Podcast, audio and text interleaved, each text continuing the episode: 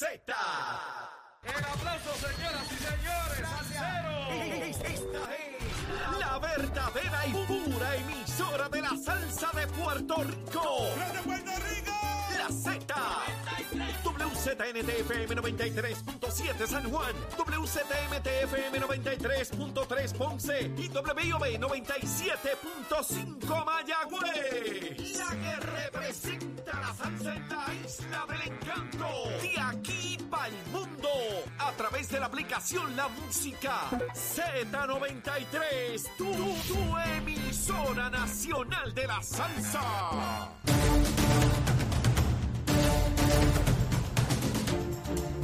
Buenos días Puerto Rico, buenos días América. Comienza Nación Z Nacional hoy, martes 10 de enero del año 2023. Contento de estar con todos ustedes. Mire, un día más, un día más, seguro que sí.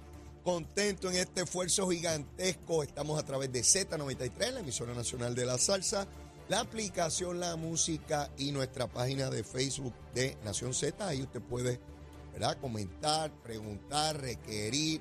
eh, eh, lo que usted lo que usted prefiera, ¿verdad? Ahí estamos para interactuar con toda esa audiencia gigantesca que tenemos en y fuera de Puerto Rico. Espero que hayan desayunado, que le hayan echado alguito al estómago. Mire, el frío esta mañana en Caimito estaba que mire, mire, yo tenía todas las partes congeladas, era una cosa terrible, es terrible, demasiado mucho frío. Y llegué aquí, mire, y por el camino iba la gente temblando en los carros. Estamos en el frío navideño, ese que viene en enero, que es sabroso, sabroso. Este, ya les he dicho que el frío a mí no me gusta, a mí me gusta más calientito, pero bueno, así son las cositas de este mundo, así son. Del COVID no les voy a hablar mucho más porque ya todo el mundo me dice, Leo, deja de estar hablando del COVID, ya todo el mundo sabe lo que tiene que hacer, llevas tres años hablando de COVID y ya pareces un COVID. Y yo, bueno, pues está bien, está bien, ya saben que tienen que cuidarse, así que no, no voy a estar con esa gusanguita aquí todos los días este, como, como un viejito gruñón, ¿verdad? No, no voy a seguir con esa cosita. Pero de la que sí voy a hablar es de Luma, Lumita, Lumera, Luma, Lumita, Lumera. Mire, a las 5 de la mañana con aquel frío pelú. Oigan, ¿por qué decimos frío pelú? Yo, yo, yo, yo no sé con, qué tiene que ver eso, que, con frío y que pelú. Pero bueno, desde chiquito yo escucho esa cosa de un frío pelú. Bueno, habrá que recortarlo. Mire, a las 5 de la mañana, ¿ustedes saben cuántos abonados no tenían energía a las 5 de la mañana de hoy? Yo no sé si es el número más bajo que he visto o está entre los más bajos.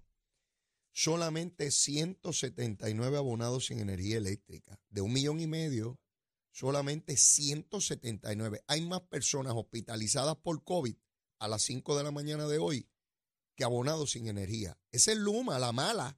Esa es la que se roba a los chavos, la que nos quiere destruir, la que está destruyendo a Puerto Rico, todo eso. Mire, en Arecibo solamente 16 no tenían eh, energía. Cuando hablo de los pueblos, hablo de la región, ¿ah? para estar claro. Arecibo 16. Bayamón 99. En Carolina solamente uno no tenía. En Caguas dos. En Mayagüez y Ponce todos los abonados tenían energía eléctrica. Todos. Los 216 mil en Mayagüez y los 212 mil en Ponce. Y en San Juan solo 61 no tenía energía eléctrica. Sin embargo, como decía el juez Melesio, sin embargo, cuando verifiqué justo cuando Achero tiró la musiquita, cambió el numerito, subió, subió a 2.449. Y yo dije, espérate, espérate, de, de 170 y pico a 2.000 y pico, ¿dónde está el problema? Y fui a las regiones, porque Luma lo tiene que dar por regiones. El problema mayor a la gente de Luma, Lumita, Lumera, los muchachos y las muchachas, es Caguas.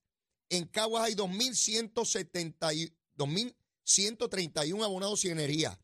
Alguna centella se reventó en la región de Caguas. Yo no sé, un transformador, una línea, un monito tocó algo, yo lo que sea. Hay que ir a arreglar eso. Sin embargo, las demás regiones, oiga, Arecibo solamente 18 no tienen energía, Bayamón 214. En Carolina todos tienen los 141 mil. En Mayagüez solo 23 no tienen. Ponce solamente dos abonados no tienen. Y en San Juan 61. Ese es el informe diario de Luma Lumita Lumera. Yo lo doy aquí cuando son buenas, cuando son malas, cuando son regulares. Yo siempre las voy a decir. Yo no soy como Jaramillín. Bendito que se nos va este pájaro en el Día de los Enamorados. Va a dejar de ser presidente de la. Yo, yo no sé qué yo me voy a hacer.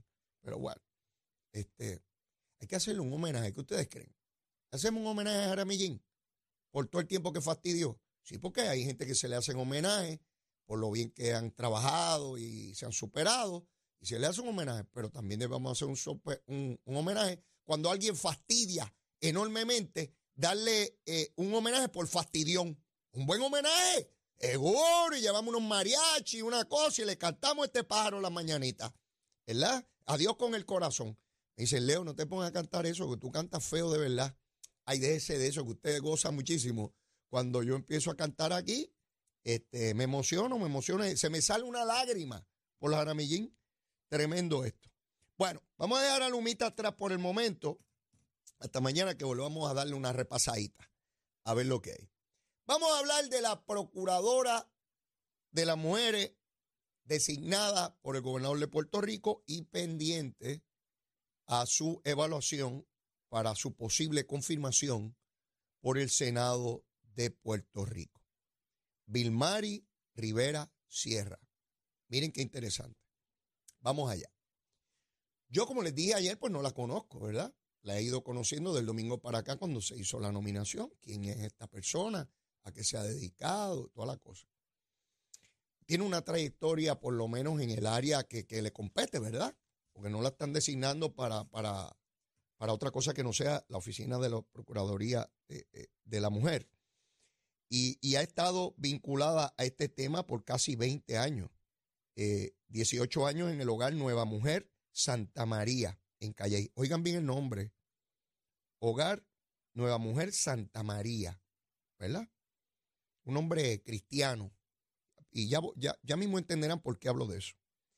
Y 12 años dirigiendo la red de albergue de violencia doméstica. Es una persona altamente reconocida por todos los grupos y organizaciones y personas que de alguna manera manejan el tema de violencia contra la mujer en Puerto Rico. Yo activé mi unidad averiguativa. Ustedes saben que los periódicos, la radio y la televisión se jactan de tener unidades investigativas y que ellos lo investigan todo. ¡Embuste! Investigan a sus enemigos a fastidiarlos, a los que compiten económicamente con ellos, a los que políticamente no le convienen. Esos son los que investigan. A que no han investigado al hermano de Guillito que sigue cobrando billetes allí sin dispensa y que en el Tribunal Federal bajo juramento se declaró que cobra, por lo menos en uno de los casos, dos mil billetes por mantenerle un contrato a personas allí. A que nada, ninguna eh, unidad investigativa. A que usted no sabe cuál es la cara del hermano de Guillito. A que no han presentado una foto. ¿Qué unidad investigativa? Todo eso es embuste. Todo eso es aquí en Busta, en Puerto Rico. Esto es para perseguir a tus enemigos. Sí, olvídate de eso. Pero no me voy a desviar. No me voy a desviar. Yo activé mi unidad averiguativa. El que investiga, averigua. Y el que averigua es un averiguado. Y yo soy averiguado. Los periodistas también averiguan, porque cuando investigan están averiguando. Y si averiguan, son averiguados. ¿Qué hacen metido en la vida de los demás? Porque averiguan y, y les pagan por averiguar. A los periodistas les pagan por averiguar. ¿Ves? Y ganan chavitos, chavitos averiguando. Y mientras más averigüe, más, más ganan. Así es la cosita. Todos los chavos, los chavos dominan el mundo. Toda la humanidad está dominada por los chavitos. Déjese esa bobería. Oh, yo soy esto. Y lo da en bote, los chavitos son los que son. Mire, pues yo activé mi unidad averiguativa. A ver quién rayo es Vilmari Rivera Sierra, más allá de lo que me dice el periódico, la radio, la televisión, las redes sociales. Esta mujer lleva casada casi 30 años para hablarles de su vida personal. Ella no ha hablado de eso, nadie le ha preguntado, pero yo me puse a averiguar. Tiene un hijo.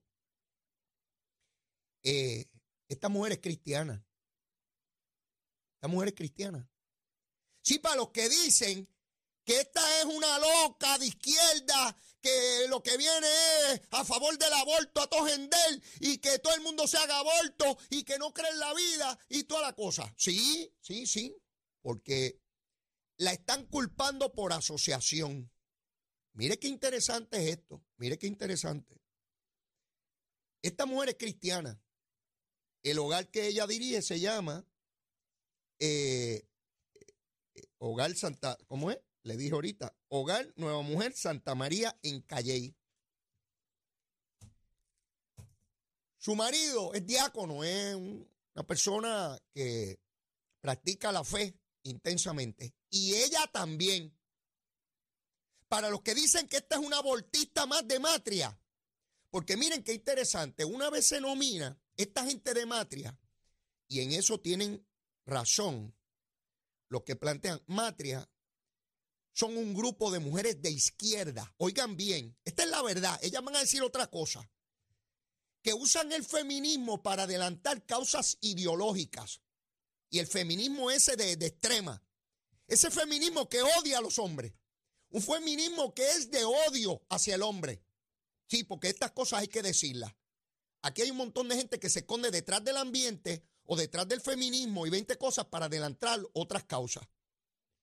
Y Matria, que la conocen a ella perfectamente porque han tenido que trabajar cosas en conjunto, rápido salieron a defenderla para darle el beso de la muerte o, decir, no, no, esa es, nosotros estamos prevaleciendo frente a los grupos de derecha.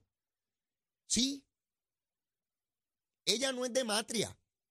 Ella no tiene que ver con Matria. Ella ha tenido que trabajar con Matria como con tantos otros grupos eh, feministas.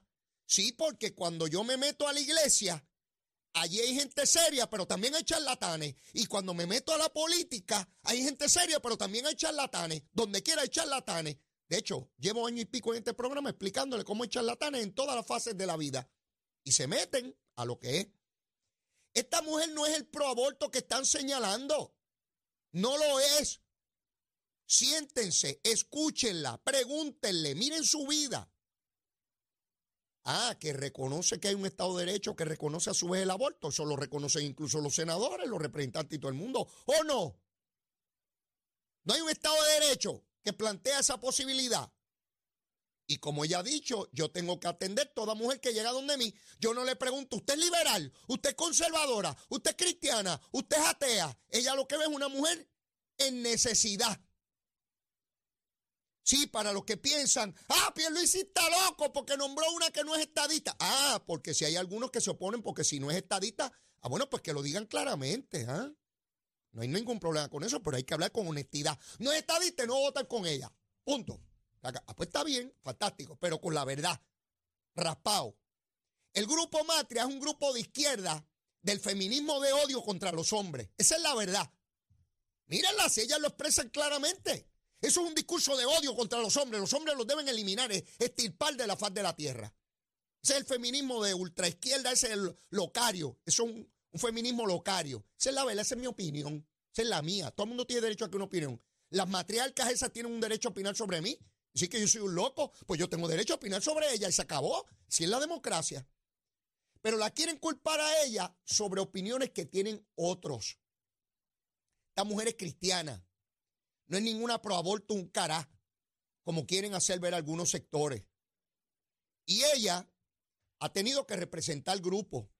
La información que tengo de personas de todas las ideologías es que es una persona sumamente mesurada, de consenso, articulada, de lograr objetivos, sin ser ni de derecha ni de izquierda, de lograr consenso. Esa es la preocupación de muchos senadores, que yo también la tengo, porque yo, yo no quisiera ver en la oficina de asuntos de la mujer una mujer que odia a los hombres.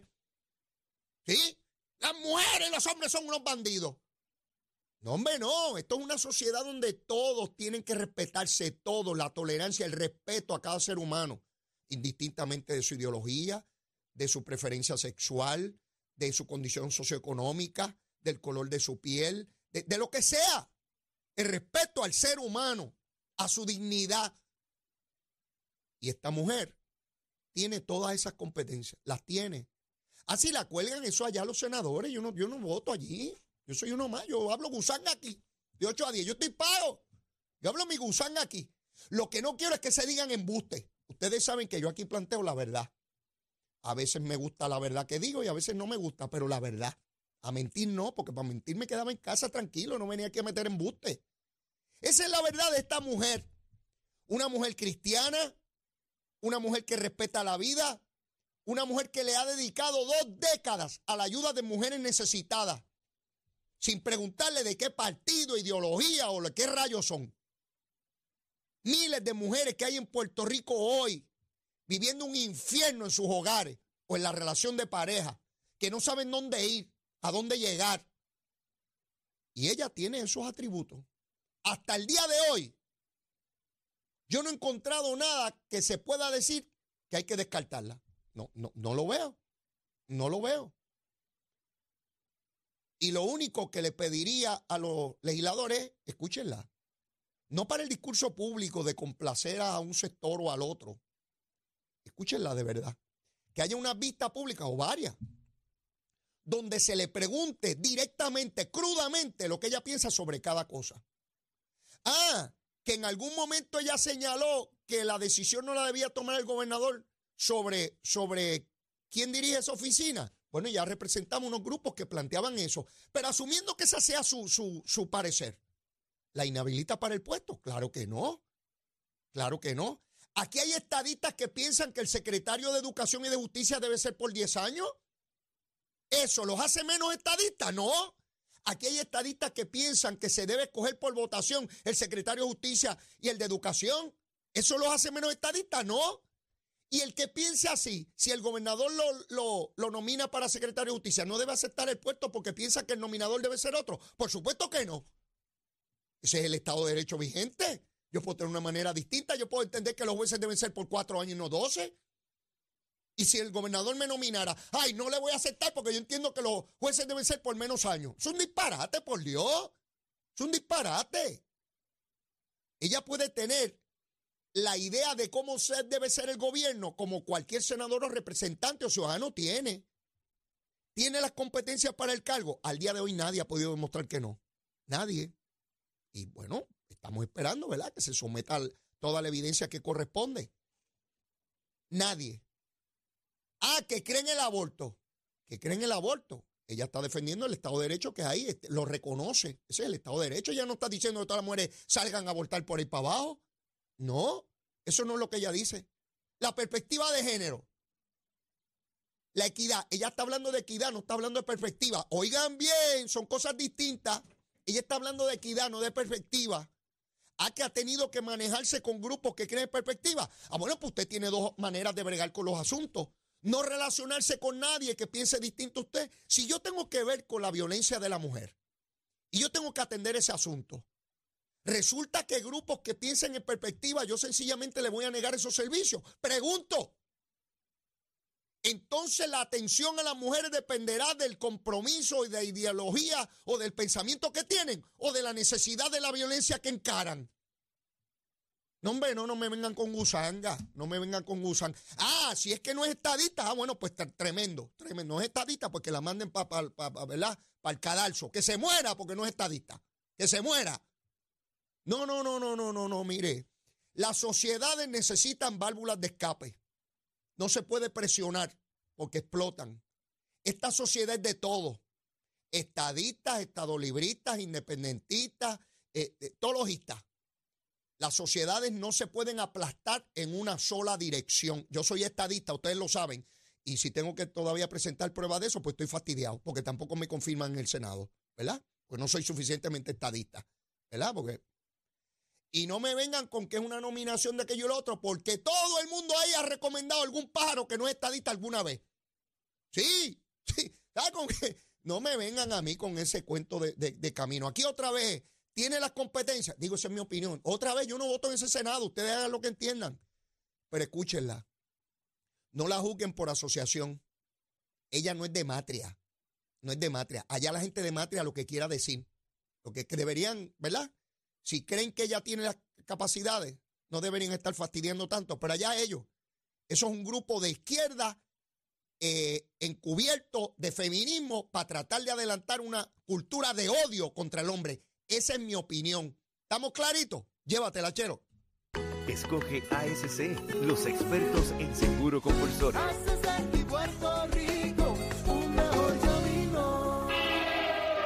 Buenos días, Puerto Rico. Soy Emanuel Pacheco Rivera con la información sobre el tránsito. A esta hora de la mañana continúa el tapón en la mayoría de las carreteras principales del área metropolitana, como es el caso de la autopista José Diego, que se mantiene congestionada entre Vega Alta y Dorado y desde Toa Baja hasta el área de Atorrey en las salidas del Expreso Las Américas. Igualmente en la carretera número 2 en el cruce de la Virgencita y en Candelaria en Toa Baja y más adelante entre Santa Rosa y Caparra, así como algunos tramos de la PR5, la 167 y la 199 en Bayamón. Además, la avenida Lomas Verdes entre la American Military Academy y la avenida Ramírez de Arellano. la 165 entre Cataño y Guaynabo en la intersección con la PR22, el expreso Valierotti de Castro desde la confluencia con la ruta 66 hasta el área del aeropuerto y más adelante cerca de la entrada al túnel Minillas en Santurce, el ramal 8 y la avenida 65 de Infantería en Carolina, así como el expreso de Trujillo en dirección a Río Piedras, la 176, 177 y la 199 en Cupey. La autopista Luisa Ferré está congestionada en Montelledra y la zona del Centro Médico en Río Piedras y más al sur en Caguas. Además, la 30 desde la colindancia de Juncos y Gurabo hasta la intersección con la 52 y la número 1. Ahora pasamos con el informe del tiempo. El Servicio Nacional de Meteorología pronostica para esta mañana una mezcla de sol y nubes con algunos aguaceros ocasionales mayormente en el sur y el este. En la tarde los aguaceros se desplazarán hacia el norte, interior y oeste de Puerto Rico, donde se pueden formar tronadas fuertes. Durante todo el día los periodos de lluvia moderados pueden causar acumulaciones de agua en las carreteras y en los riachuelos. Las temperaturas máximas van a alcanzar los 80 grados a través de las zonas costeras y los altos 70 grados en la zona montañosa, mientras que en la noche las temperaturas mínimas alcanzarán los 60 grados. En el mar, los navegantes pueden esperar un oleaje de 2 a 5 pies con vientos del este de entre 10 a 15 nudos. Para los bañistas en las playas del norte y el este existe bajo riesgo de corrientes marinas. Hasta aquí el tiempo les informó Emanuel Pacheco Rivera. Yo les espero en mi próxima intervención aquí en Nación Z Nacional, usted sintoniza por la emisora nacional de la Salsa Z93.